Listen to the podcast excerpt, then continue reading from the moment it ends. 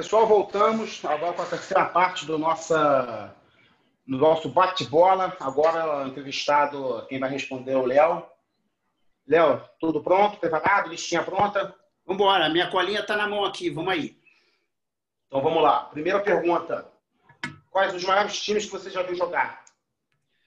Olha, como foi falado, na verdade, o maior time que eu vi jogar, de gostar de parar para ver jogo, foi o Barcelona de, de Guardiola, Messi, Xavi, Iniesta, Piquet. É, eu vou citar dois times brasileiros, eu não vou muito respeitar a quantidade de escolhas, não vou ser um pouco rápido com isso.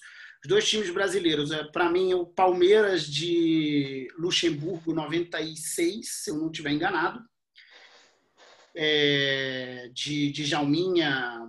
96. Jalminha, Rivaldo, Luizão e Miller. Um time absurdo. E o Flamengo de 19, muito mais pela mudança de. de Postura. É, pela mudança de padrão do que se joga no Brasil. Assim, sempre digo, o Flamengo parecia ser um time de liderança de Premier League jogando o Campeonato Brasileiro. Assim, era um negócio muito, muito diferente, assim, muito doido.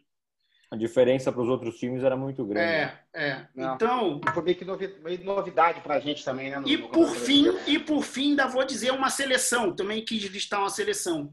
Para mim, a seleção que eu mais vi jogar bola vem lá de 88. Eu era um moleque de 10 anos, mas eu me lembro de ver na, na, na, na televisão a Holanda, campeã da Eurocopa de 88 com os três craques do Milan, Raika, Gullit e Van Basten.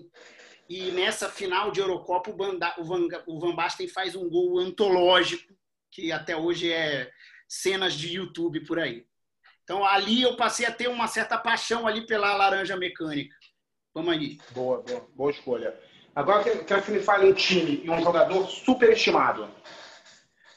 Jogador superestimado de hoje, Cara, eu vou, eu vou falar Felipe não Coutinho. Precisa ser de hoje, mas pode ser. É, não, de hoje eu, eu tenho dois: Felipe Coutinho e, e, e o menino lá, o Gabriel Jesus. Eu acho esse, os dois. É, Todo mundo botou o Coutinho, hein? Extremamente muito valorizados para o que ele. E não, e assim, o, na verdade, o problema é que se espera dele um protagonismo que ele não tem nem como, como como característica de pessoal, assim, sabe? É. São caras que. Não, Personalidade. Né? É, não, não dão uma entrevista diferente, não se posicionam e tal. É, é, é estranho. Cara assim. faz, é cara que faz o cabelo com escova no é, espelho. É, é, é, Ele só foi time... protagonista, se não me engano, no Liverpool também, né? E aí cair, isso virou a média. Virou, Acho que é por isso que a gente tem uma expectativa. Então, mas ele não foi protagonista no Liverpool. O protagonista era o Luizito Soares. Era, mas ele não era junto com, com, com o Soares, não? Ah, era. Ele fazia gol e tal, mas assim, a torcida ia pro Anfield pelo cara, pelo uruguaio, né? Sim. Tipo assim. Não, sim, é que, é que, o Barcelona vai em cima do Coutinho paga uma baba pelo Coutinho. É, porque, né? porra, na seleção, amigo do Neymar, enfim, né? Tem uma, tem, tem, uma mídia aí na jogada aí que sim, dá uma valorizada. De time. Então vamos lá. De time, eu vou falar a seleção brasileira de 1994 festejada, 24 anos sem título, etc. Mas era um time, e agora na pandemia a gente pôde ver. Eu acompanhei uma série do Sport TV mostrando todos os jogos da Copa, e assim, na boa, a final da Copa hoje, de 94, hoje seria como é, Oeste e Botafogo de Ribeirão Preto. que jogo horroroso! É, é, é, é horroroso é, era uma coisa muito ruim. Então vamos aí. Vamos em frente. E agora o contrário. Um time jogador subestimado. Time subestimado, eu vou homenagear o São Paulo Futebol Clube do meu amigo Eduardo Barbieri. Para mim, o São Paulo de 92, 93 era o melhor time do mundo. E a gente não tinha um mundo tão globalizado aí ainda. É, mas esse time ganhou. Aquele São Paulo ganhou de todo mundo. É, esse time, esse São Paulo ganhou do Barcelona e do Milan. É, Não, e esse é, time é, ganhou, é. meteu 4, meteu 4 a 0 no, no Barcelona, no Tereza Herrera, meteu 4 a 0 no Real Madrid, no Ramon de Carranza. e sabe o que é mais legal?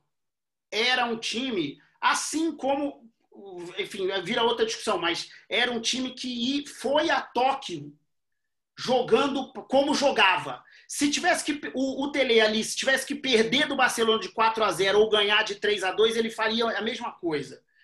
É, muito diferente do que, se, do que a gente viu no futebol sul-americano passar a fazer é, uma década seguinte. Assim. O São Paulo também é outro grande exemplo. Ganhou porque não era o dia do Liverpool. O, o, o, o Inter do Abel ganhou porque não era o dia do Barcelona, porque né, aquilo não é para ganhar. Não é. É isso. Verdade, verdade. E um jogador? Um jogador, cara, na verdade, eu sempre achei.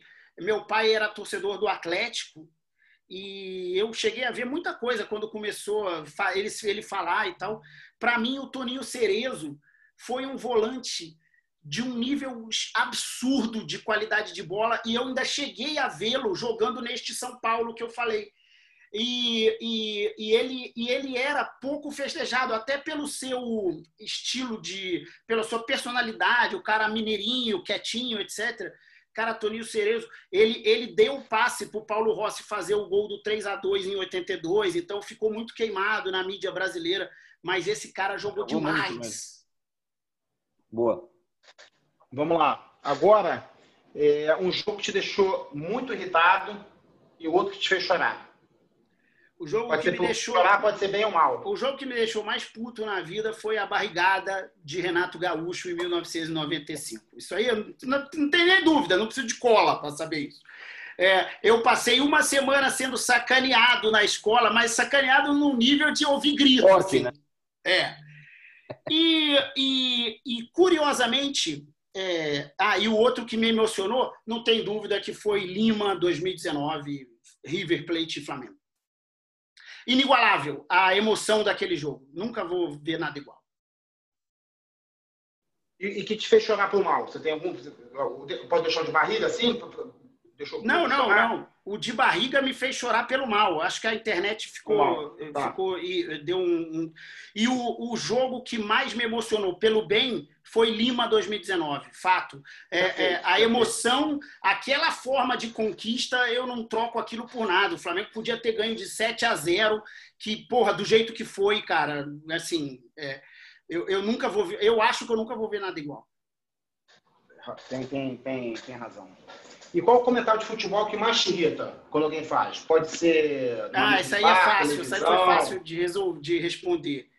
É, o que mais me irrita é a concepção trazida pela seleção lá de 94 em diante e aqui em São Paulo festejada pela mídia nos títulos do Corinthians de que o importante é ganhar o título, jogar feio é consequência e beleza, não importa. É, é, é, eu nunca vou concordar. Enquanto eu gostar de futebol, eu nunca vou concordar com isso. Eu não me importo de perder jogando, é, é tendo tentado ganhar.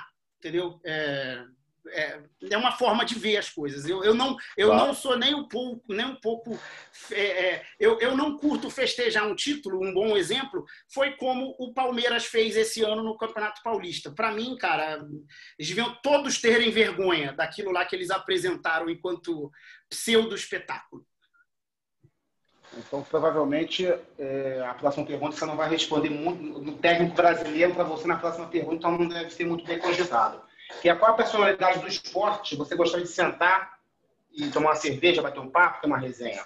Olha, essa aí eu, eu até pensei, mas eu acho que para mim sempre vão ser os caras fanfarrões assim. Então é, eu listei aqui Renato Portaluppi, pensei nele também. Renate que é uma figura que tem um histórico absurdo, assim, não só do futebol, do que envolve por trás, as noitadas e etc. Deve ser divertidíssimo, entendeu?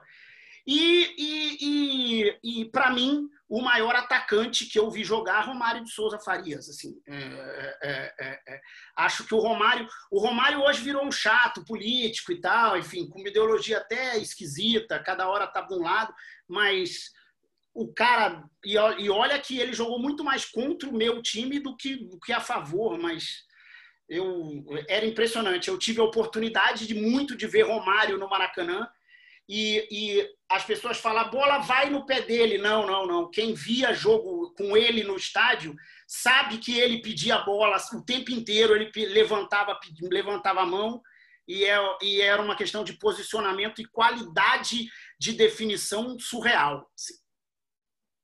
Certo. Vamos lá para a próxima. E qual momento do esporte você gostaria de estar presente? Está em loco?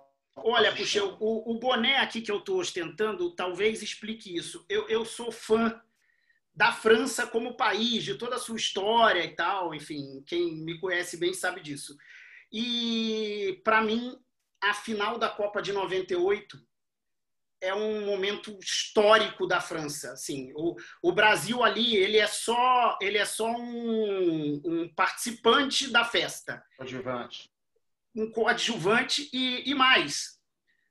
Posso te dizer, o time da França era pior que o do Brasil e acredito que mesmo sem é, é, é, como foi o mal lá do Ronaldo tal, mesmo sem a, a, com, a concussão lá, a França ganharia o jogo. O clima, o clima nas ruas de Paris, um Stade de France com 70 mil pessoas cantando a Marselhesa, cara, eles, pratica...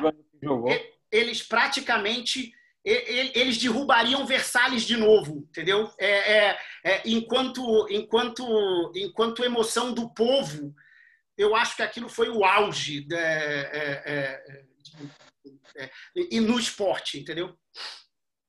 Boa, boa. Vamos lá. Agora para finalizar aquele rapidinho. Cinco anos goleiros que você viu jogar. Goleiro, eu acho que está bem parecido com a de vocês. Eu, eu coloco aqui Tafarel, Michel Predom, que foi é um goleiro do início dos anos 90 e tal, belga. É, Neuer, pela, pela história no Bayern de Munique na seleção alemã. Jean-Louis Buffon, pela história na seleção italiana e na Juventus. E, cara, enquanto brasileiro, é, como eu vi jogar e como eu vi o sucesso internacional, é, eu acho que quem ouvir isso vai até falar, ah, clubista e tal. É, estou sendo, Júlio César. É, é, é, Foi eleito o melhor do mundo em 2010, melhor é, goleiro do mundo. É, eu falar. Tem, contribuiu tem muito naquela, no título da Champions daquela da Inter, Inter, do Mourinho, que era defensiva e tal, e, e sofria, e a bola chegava muito, e, e tem defesas dele, dele absurda, entendeu? Ele, não, ele não deve nada para o Predom. Ele não deve nada para o Predom. É um excelente goleiro. O Predom, o Predom vem depois do Fácil, primeira belga. É e, mas o Júlio César é, é, é, muito gosto também. Né? Se tá só assim, que é muito, é, é muito pouco. É, é, é. Eu, eu não acho, por exemplo, eu, eu não acho, por exemplo, o Júlio César muito melhor do que Rogério Ceni e, e, e, e, Marcos aqui, festejados na, na, na, na, pelo, pelos brasileiros em geral, assim. Mas é que, cara, como eu vi muito do Júlio César, eu e apesar de ter visto dos outros caras, eu, eu acho que o Rogério Ceni teve poucos lances espetaculares na vida. Ele foi um goleiro muito inteligente de alto posicionamento, então ele, ele, ele se garantia muito nisso. E o Marcos, ele tem altos e muitos baixos. Quem acompanhou bem de perto sabe, assim. Então, então por isso que eu escolhi o Júlio César. Vamos aí. Sim, não, a escolha está ótima. Vamos lá para o próximo. Os cinco maiores defensores.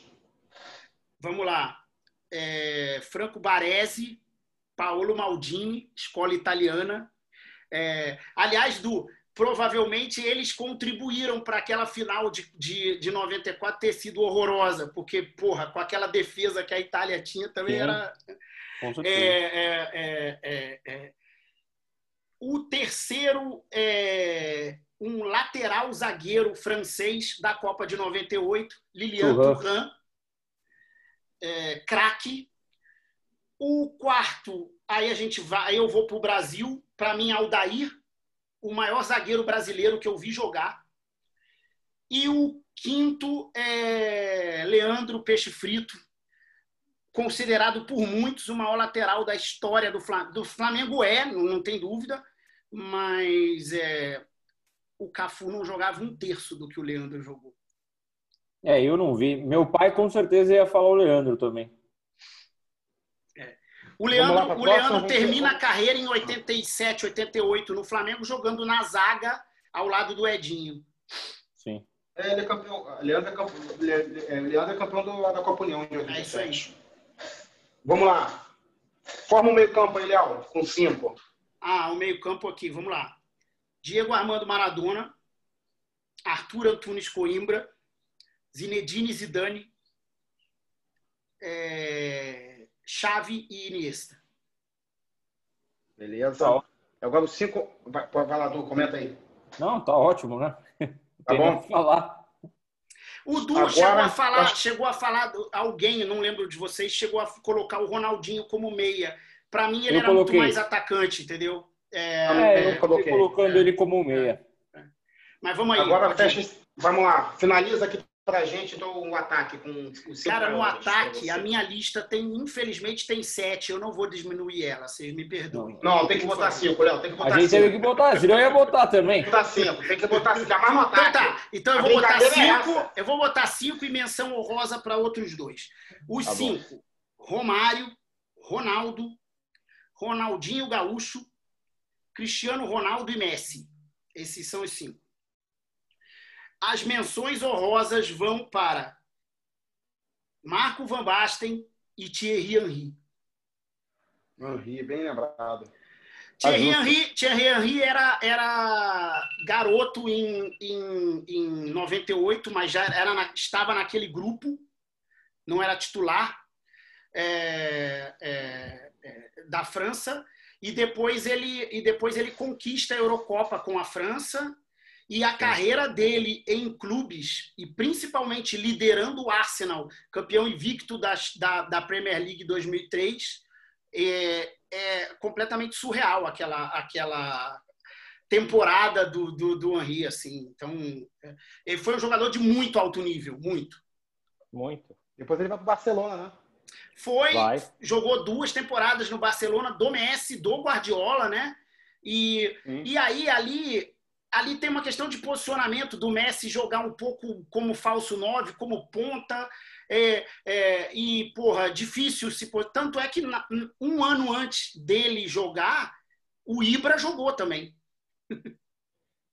Isso que eu ia falar para antes da gente finalizar aqui, ia falar, ninguém citou o Ibra, hein? Impressionante. Ninguém, então, eu não sei se lembra. Eu, eu, acabei, eu acabei nem lembrando, nem botei na minha lista, talvez, talvez eu não botasse, mas Ninguém fez nem sequer. Eu acho que se eu fizesse uma lista de top também, 10, né? talvez ela teria o Ibrahimovic. A questão é. Eu, eu acho que nos meus 10 ele não entraria. Ah, talvez a minha entraria. Vamos, vamos lançar esse desafio outra hora aí. Os 10 maiores atacantes. Porque. Tá certo. É, ele, ele, ele, acho ele de técnica, provavelmente de técnica, muito, é muito superior, assim, muito, muito foda. Mas, assim, o fato de ter tido uma, uma carreira perambulante, não marcou muito num clube, não tem grandes títulos conquistados, assim, então... Sueco também, né? A é, nunca apareceu forte numa Copa do Mundo, tem...